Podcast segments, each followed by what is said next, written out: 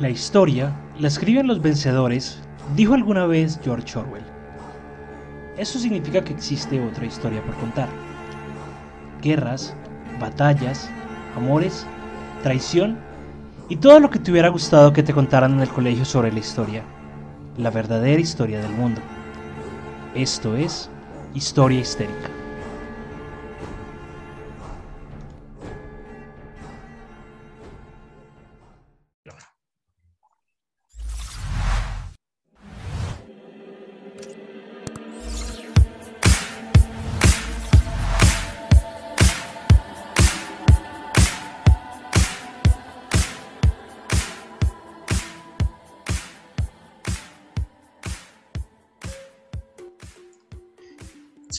Día poder volver a decir buenos días, buenas tardes o buenas noches, dependiendo de cuándo y dónde nos estén escuchando. Bienvenidos a Historia Histérica, el podcast en el que te hablaremos de historia, como te habría gustado que te la contaran en el colegio. Yo soy Juanse, me pueden encontrar en, Twitter como Cráneo Barbado y en Instagram como Caravera, Proyecto Piso Barbada. Recuerden que también estamos en todas las redes sociales como Historia Histérica.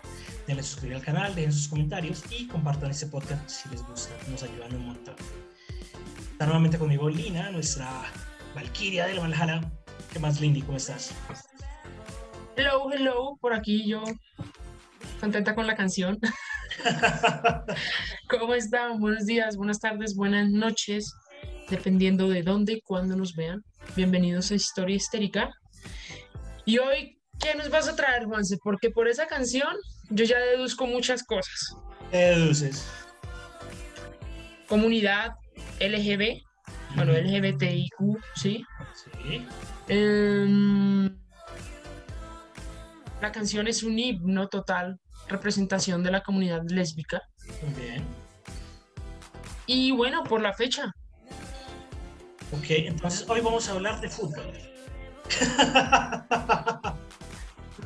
Iba a decir algo, estamos en internet, se me olvida. No pasa nada. Listo. Nacemos en un país del tercer mundo donde prácticamente todo está mal desde la óptica ultra religiosa de la sociedad. Y de repente te das cuenta que algo está mal en ti.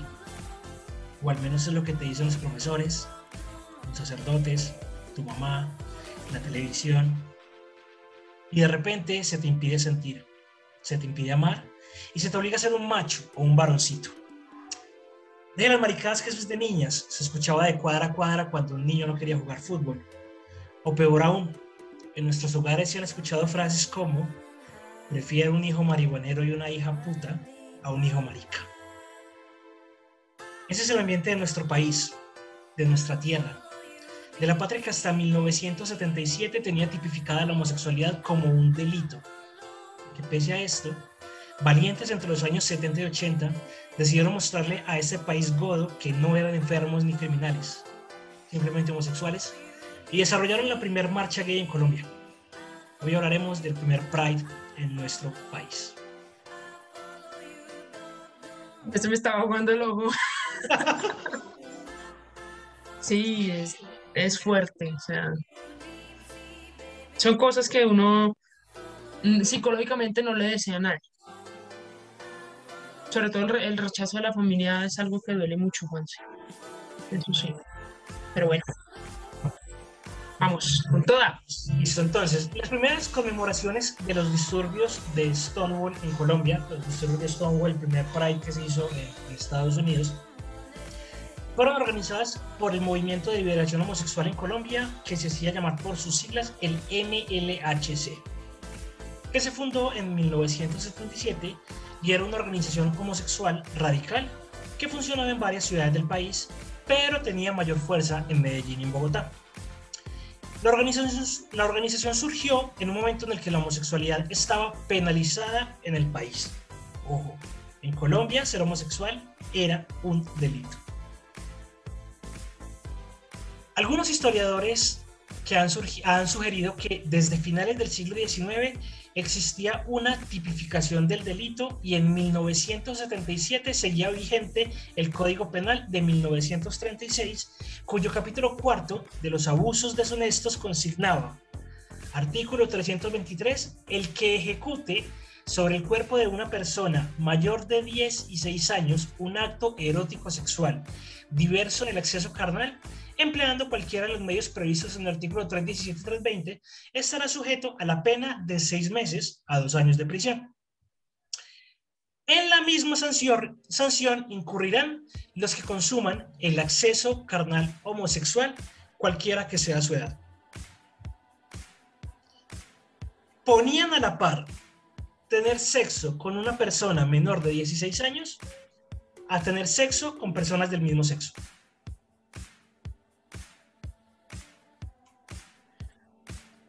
Sin palabras. Muy bien. Te notaste mi cara de... ok.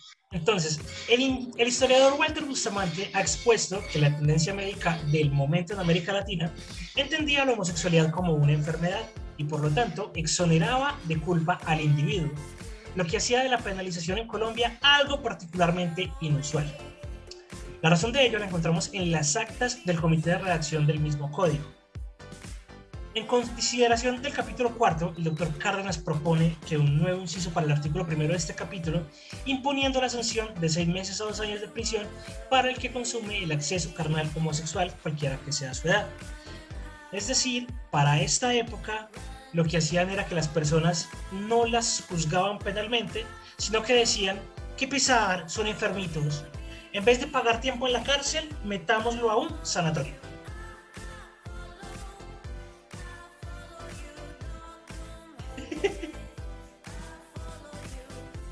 Qué decepción Colombia.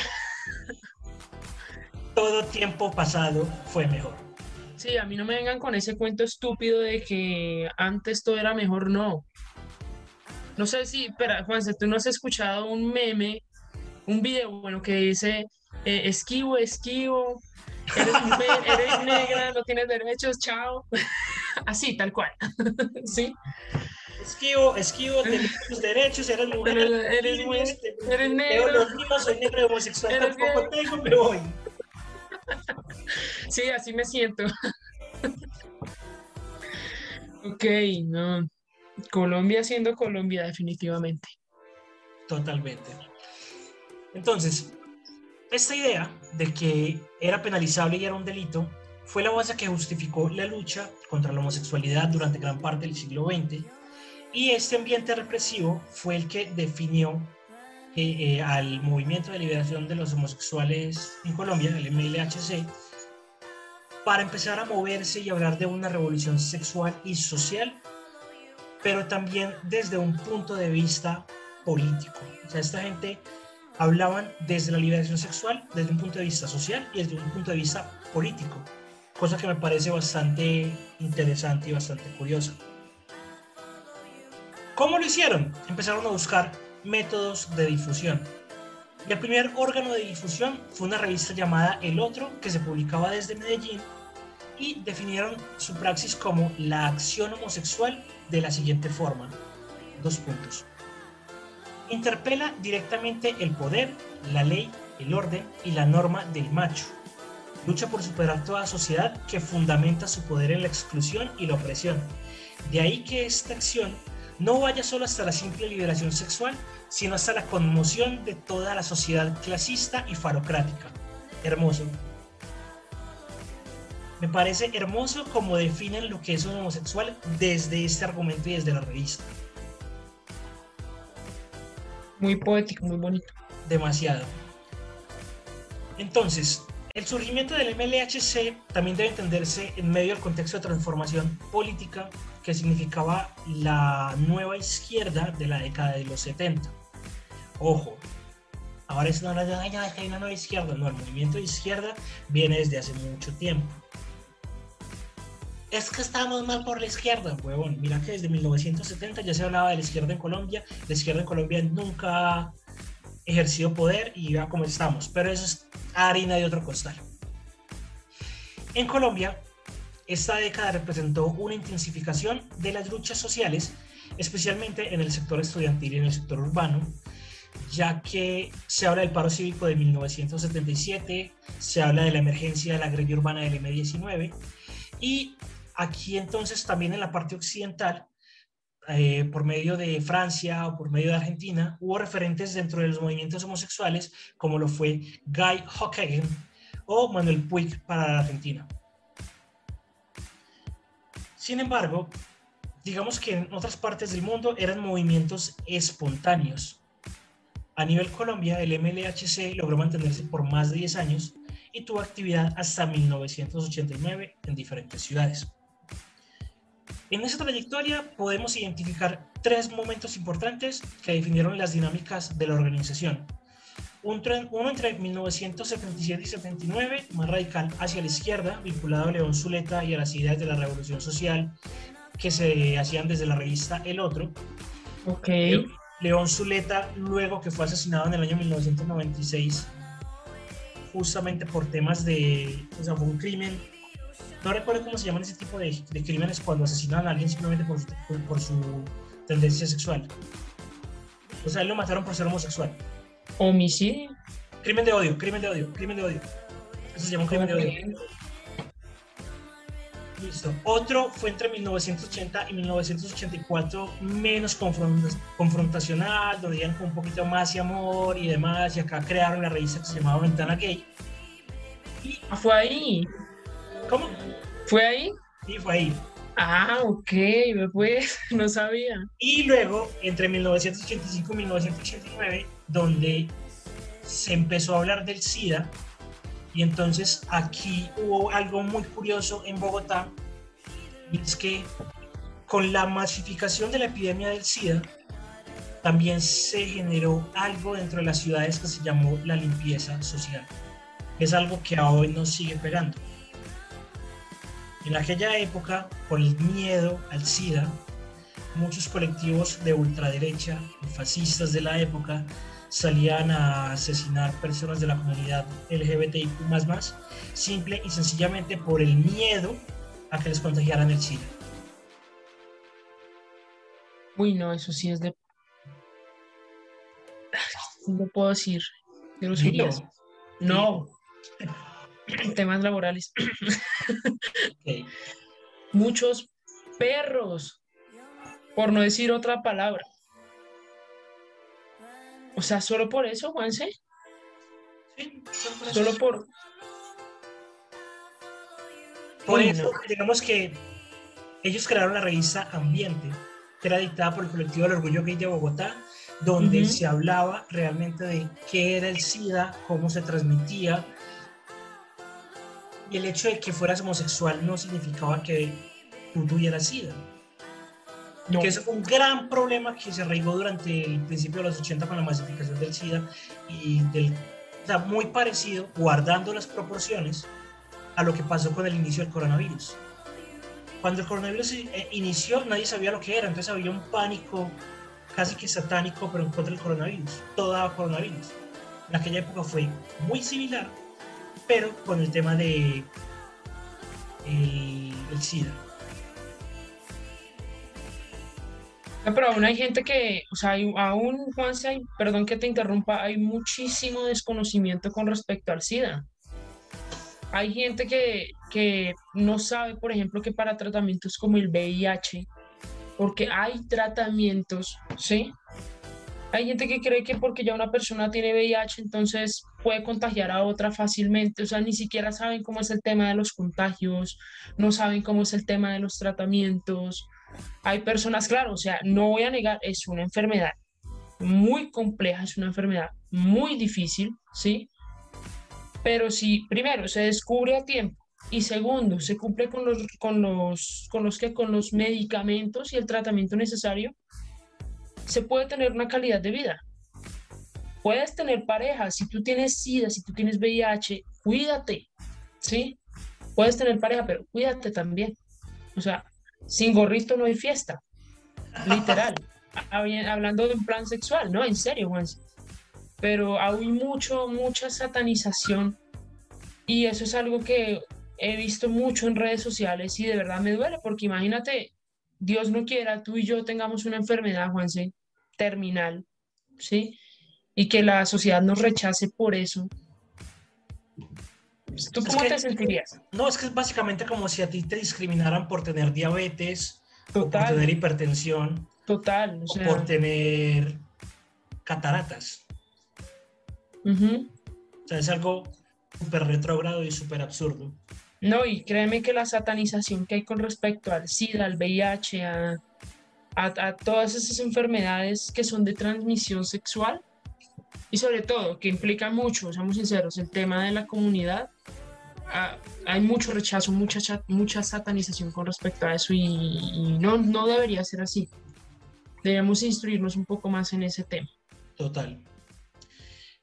Entonces, cada generación de estos tres momentos tenía como sus propias dinámicas, sus propias batallas, pero todas tenían algo en común y era el llamado público a salir del, del closet para poder construir una vida digna para quienes históricamente habían sido relegados a la clandestinidad y a esconderse como si estuvieran comiéndose bebés.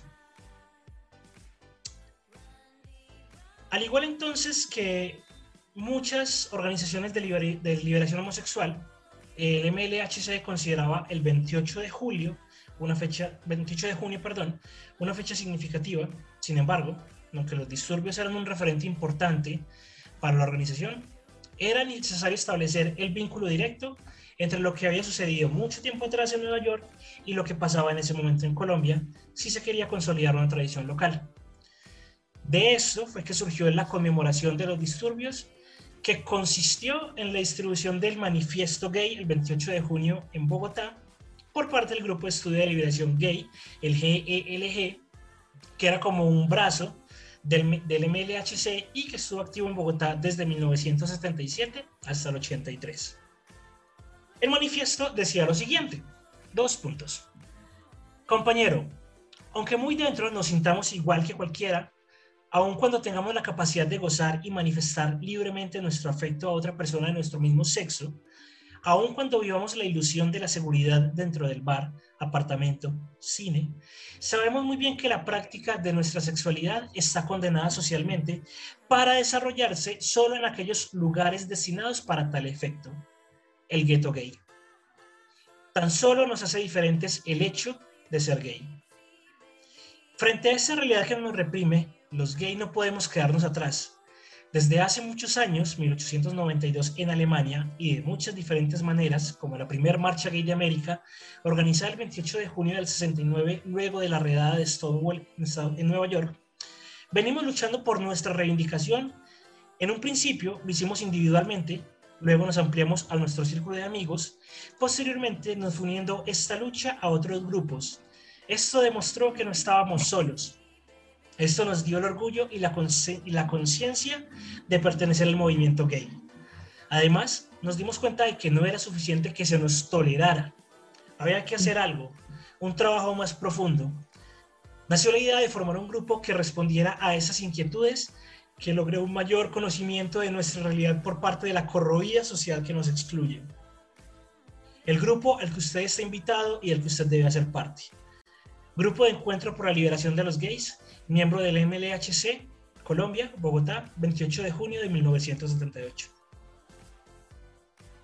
Ok. Llamado a la acción. Total. La difusión de ese texto tenía varios propósitos. Por un lado, intentó llevar la idea de la conmemoración de los disturbios de Stonewall a los espacios de ambiente predilecto, los bares, que eran lugares relativamente seguros, donde era posible escapar de la vigilancia estatal. Pero digamos que por el tema del acceso a la información tampoco es que se conociera mucho con respecto a esto. Inclusive los miembros del GLG lo denominan la primera marcha gay, asociándolo más a las movilizaciones posteriores que a los disturbios mismos. O sea, ellos sabían que se había hecho una marcha gay en Nueva York, pero muchos de ellos no sabían por qué había sido eso o por qué había surgido, no tenían conocimiento claro sobre el tema de Stonewall en Nueva York, en Estados Unidos.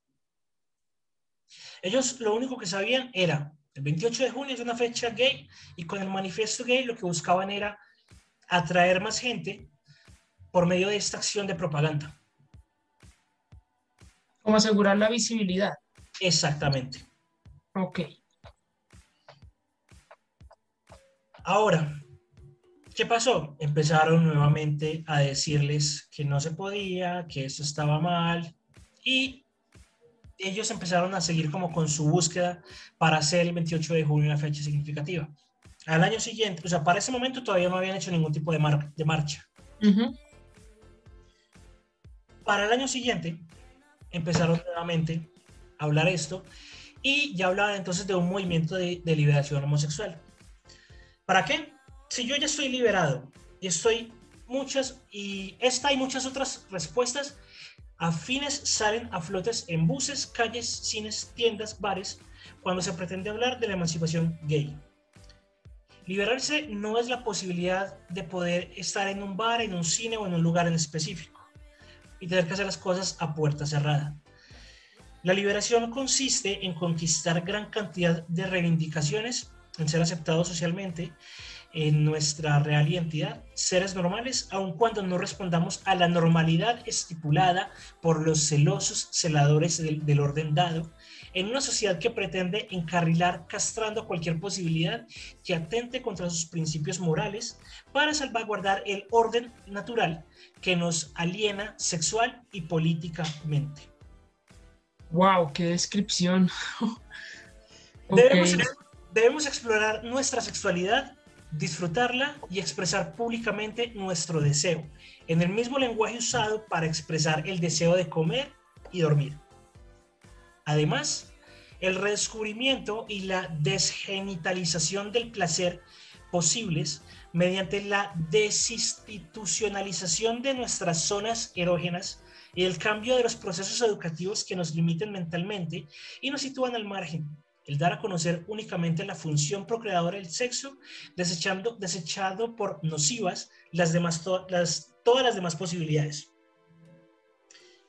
Igualmente, debemos cuestionar a la familia, que en su desarrollo ideológico nos programa para desempeñar roles preestablecidos, y a la religión, que identifica el placer con pecado, potenciando complejos de culpa que transforman en inadmisible el goce total.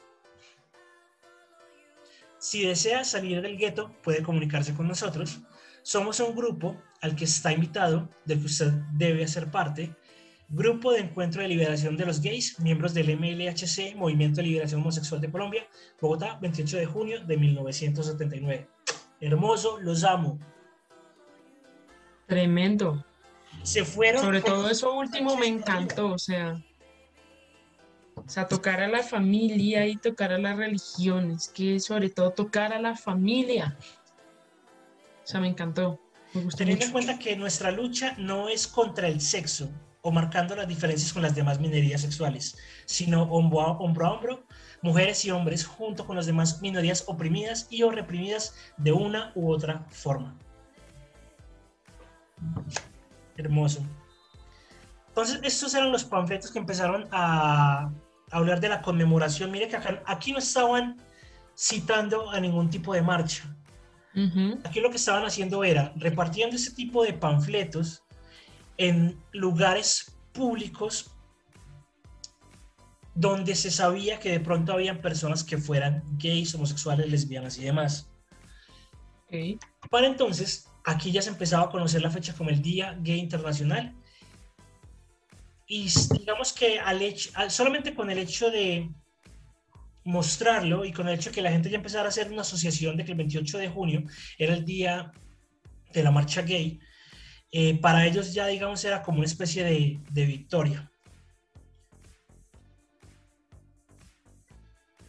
Ya habían avanzado mucho, ya lograban de pronto como muchas cosas, ya tenían espacios más visibles pero no fue sino hasta 1980 que bajo una revisión del Código Penal se, se eliminó el artículo que castigaba el acto homosexual cuando ellos de pronto empezaron a generar ya espacios públicos de manifestación artística.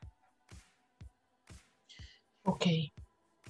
Entonces, 1980, mucha gente que nos escucha en este momento pueden tener pueden haber nacido en los 70 o en los 80.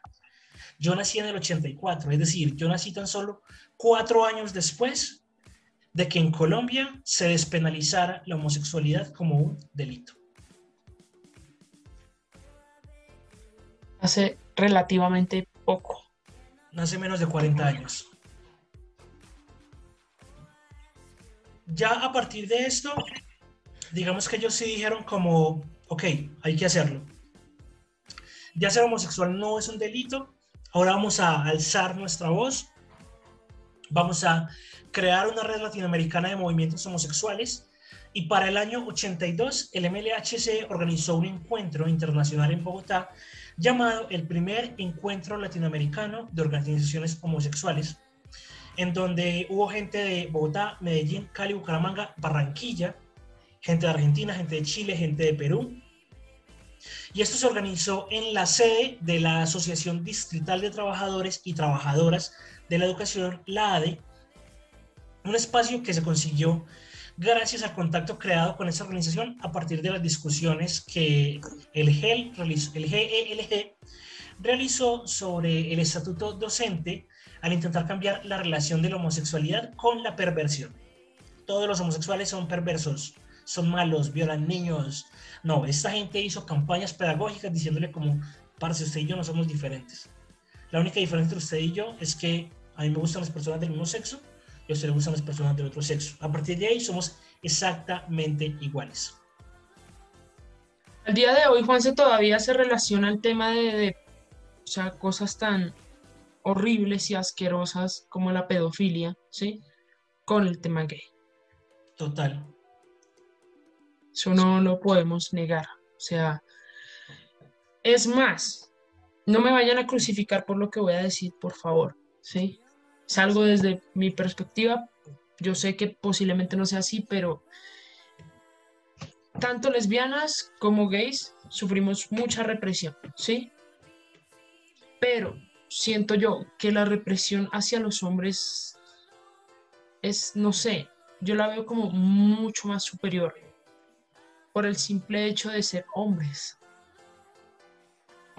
Y además, si estamos en un, en un, en un territorio como América Latina, donde todavía se tiene esa creencia de que el hombre es el macho, el, mejor dicho, el alfa cazador. El alfa cazador, exactamente. Y no es que esté normalizado, entre comillas, ver a dos mujeres, porque, seamos sinceros, no lo está. Las mujeres nos llevamos muchas miradas literal malas. Lo digo porque lo viví, ¿sí? Es, o sea, se siente, se siente feo, o sea, en serio, pues, se siente horrible, ¿sí?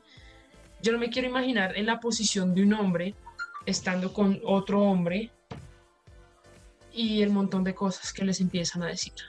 Y sobre todo que yo no sé por qué tienen la maña de relacionar la homosexualidad con la pedofilia. O sea, no sé. No sé, no sé. Más allá de la pedofilia, yo creo que lo asocian es con todas las filias o todas las perversiones a las que muchos de los que atacan quieren acceder y no pueden. No sé, pero es, yo, yo, siempre, yo siempre pienso que uno juzga, el ladrón juzga por su condición. Entonces, si yo siento que todas las personas homosexuales son personas que tienen tendencias pederastas, es porque muy en el fondo yo tengo una tendencia pederasta que quiero, que no me quiero ver reflejado en la otra persona.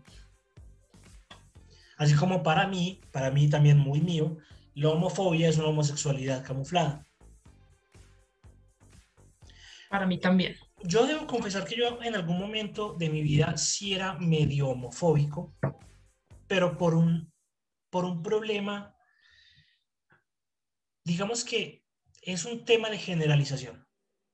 O sea, un día cualquiera salí yo a un bar con unos amigos, salí a un bar con el cumpleaños de una amiga, la amiga tenía una persona que era homosexual, y esa persona empezó a echarme los perros a mí empezó a caerme, como vení, ¿qué te quieres tomar? No sé qué, tomémonos algo, y si nos vamos para allí, no sé qué, y, yo me sentí bastante incómodo, la verdad. Y hombres, si ustedes dicen que el piropo no es acoso, ¿qué pasa si otro hombre les echa un piropo? También. Piénsalo, piénsalo de esa forma. Entonces yo me sentí bastante incómodo y guardando también las proporciones, siento que así se debe sentir una mujer cuando un desconocido le echa un piropo en la calle. Y entonces yo me sentía tan incómodo que yo me fui del lugar. Y me fui hasta con rabia y me fui molesto y, yo era como, como utilizando de pronto en mi mente palabras no muy, no muy sanas. Y desde ese momento yo creí que absolutamente todos los homosexuales eran exactamente iguales. Pero el tiempo, el trabajo, la experiencia me mostró que realmente no era así, que las personas son homosexuales, pero siguen siendo exactamente iguales. Y el, la sorpresa más grande que yo me llevé fue cuando yo tuve un gran amigo, tengo un gran amigo, que veíamos fútbol juntos, jugábamos fútbol juntos. O sea, era un par mío.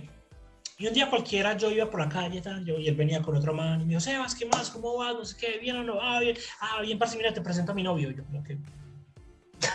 como el meme de Homero. Cortocircuito. Mucho gusto, Sebastián. Parece como que novio. ¿Sí es mi novio? Ok. Entonces, son esos choques de realidad cuando uno muchas veces tiene un preconcepto que viene, puede ser desde la casa, desde la televisión, desde la familia, desde la religión, desde la iglesia. Y yo sé que para muchas personas tampoco es fácil pelearse con ese preconcepto que se tiene. Pero no es imposible. No es imposible, créanlo. Digamos que algo me recordó tu historia y es que yo sé que esto va a sonar muy raro, pero yo también, no, o sea, sé que hice comentarios homofóbicos, pero era con el fin de negarme a mí misma. ¿Sí? Yo me acuerdo que incluso eso fue hace poco, o sea, es que yo salí, para los que no saben, yo salí del closet del año pasado, literal, ¿sí? Em, antes, como en el 2019, yo tengo una amiga que ella sí es, eh, no es lesbiana, pero apoya muchísimo eh, todo el tema del feminismo, de las comunidades, de las minorías, ¿sí? Y muchas veces tuvimos discusiones donde yo le decía, no, pero es que ¿por qué hay personas que se quieren cambiar de sexo? Perdónenme, era algo que yo estaba tratando de negarme. Por eso también digo que el tema de la homofobia es porque uno tiene un gay interno reprimido. Yo soy, yo soy fiel testigo de eso porque lo viví porque hice comentarios fuertes también con respecto a mi comunidad. Pero pues al día de hoy sí soy, o sea, sí apoyo totalmente a los gays, bisexuales, transexuales, intersexuales. Eh, pero es eso, o sea, también hice mis comentarios homofóbicos. Dios mío, qué pena. No, totalmente, totalmente respetable. Y volviendo, eh, estaban pues en el Congreso en 1982.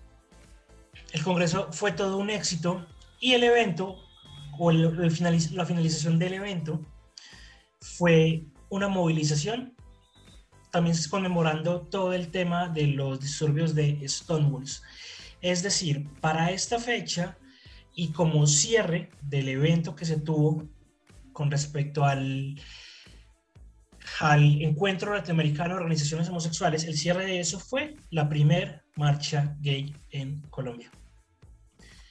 La marcha se convocó en la Plaza de Toros de la Santa María, que hoy es la calle 26 con carrera sexta, y se calcula que fueron aproximadamente 30 personas las que marcharon en un bloque compacto liderado por el MLHC, con miembros de distintos grupos de trabajo del país. Lo curioso, se habla de que eran 30 personas y 200 policías cuidándolos.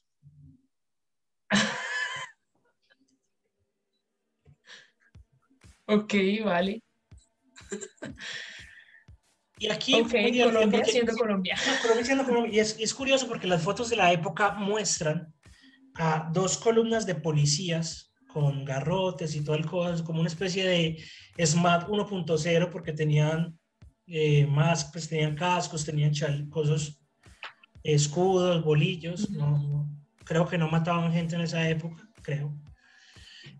Y entonces era como dos columnas de policías y en la mitad iban 30 personas marchando. Y aquí también fue cuando empezaron a, a mostrar todo el tema de pancartas. Hay pancartas muy, muy curiosas de ese día. Hay, hay, una, hay una muy famosa que es de una mujer con maquillaje de payaso y al lado va un hombre marchando con ella y la pancarta dice, nosotras estamos aprendiendo a amarnos. Viva el amor sin pene. ok. Entonces, esto claramente generó curiosidad en las personas de la época, claramente le dio demasiado ruido al, MLH, al MLHC, empezaron a entrevistarlos directamente para las noticias, empezaron, digamos, como que a, a visualizarlo, y cuando llegaron a la Santa María, empezaron a poner las, las, las pancartas o todos los, los panfletos que tenían ahí, para darle todavía mucha, mucha más eh, eh, movilización. Hay, uno, hay muchos mensajes que eran curiosos. Hay uno que decía, madre, si tú amas a tu hombre, ¿por qué no me dejas amar al mío? Eso me gusta. Y el otro, que para mí es de los más eh, fuertes, y por eso con ese mensaje abrí el, el episodio, es un pasacalles que decía ni enfermos ni criminales, simplemente homosexuales. Y esto casi que se volvió una arenga directamente de ellos para decirle a todo el mundo que, que ellos no eran enfermos, no eran homosexuales, no eran delincuentes, no eran personas malas, simplemente eran homosexuales, personas que hablan, que aman a otras personas de su mismo sexo. ¿Cómo es? Ni enfermos, ni qué? Dice, ay, no, no, se me perdió. ni enfermos ni criminales, simplemente homosexuales. Ni enfermos ni criminales, simplemente homosexuales. Algo importante para acá es, en esta primera marcha aquí en Colombia, no se desplegó en ninguna parte la, bandera del arco iris, porque digamos que esta se empezó a utilizar en 1978 con el asesinato de Harvey Milk en Estados Unidos y digamos que para acá todavía no, no había llegado como, como todo esto. Ok. Esta primera movilización lo que hizo fue darle mucha, mucha eh, visibilidad a todo el movimiento homosexual en Colombia. Eh, dejaron de hablar del gueto gay y empezaron a hablar de una comunidad homosexual. Empezaron a ver líderes, empezaron a ver referentes dentro de la comunidad LGBTIQ más. Empezaron a hablar desde la política de esto. Empezaron a ser mucho más abiertos para eh, conocerse, para reconocer en la otra persona eh, igualdad de condiciones y de derechos. Pero aquí hay algo bastante, bastante triste y es que esto pasó en ese año, pero solamente hasta 1996 se vuelve a conmemorar públicamente la marcha gay o los disturbios de Stonewall en Bogotá, en una marcha que ya estaba amparada por los derechos de los cambios de la Constitución del 91. O sea, inclusive el ser homosexual es un acto político en este país.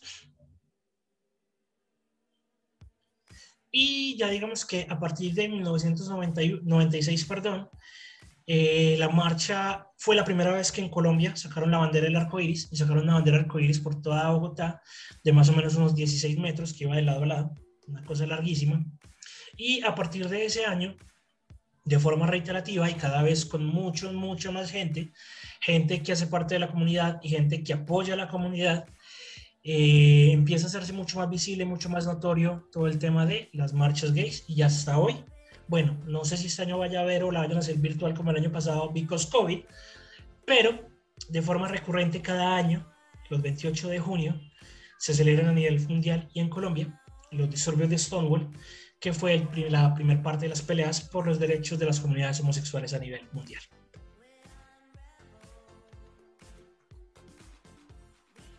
Desgraciadamente tenemos que hacer valer nuestros derechos por la pelea, ¿no?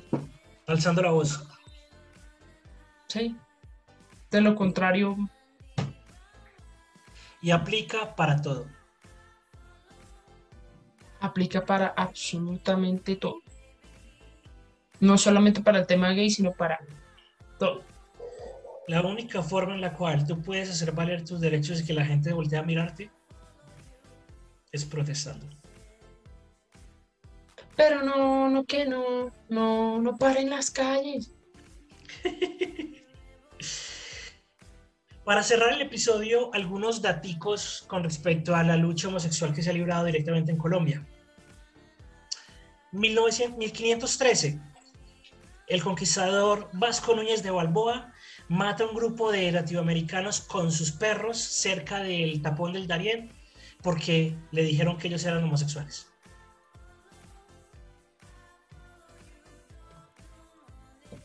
Ok.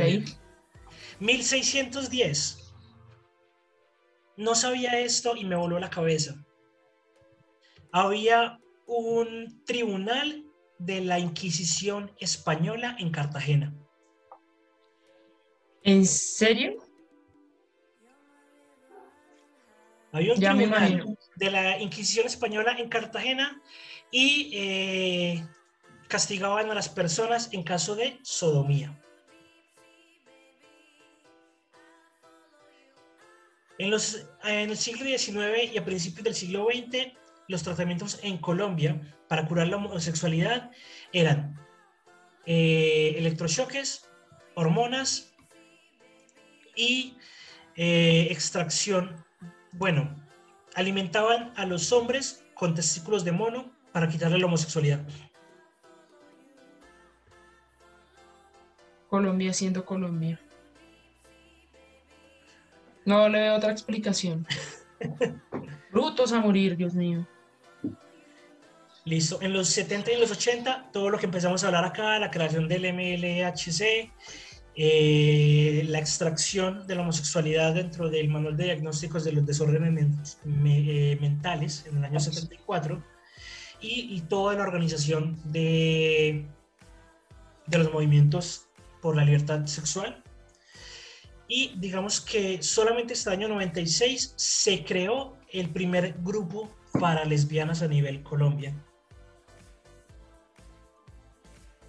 Cosa que me pareció bastante, bastante triste. Para el año 2000 se realizó la primera convención LGBT en Bogotá.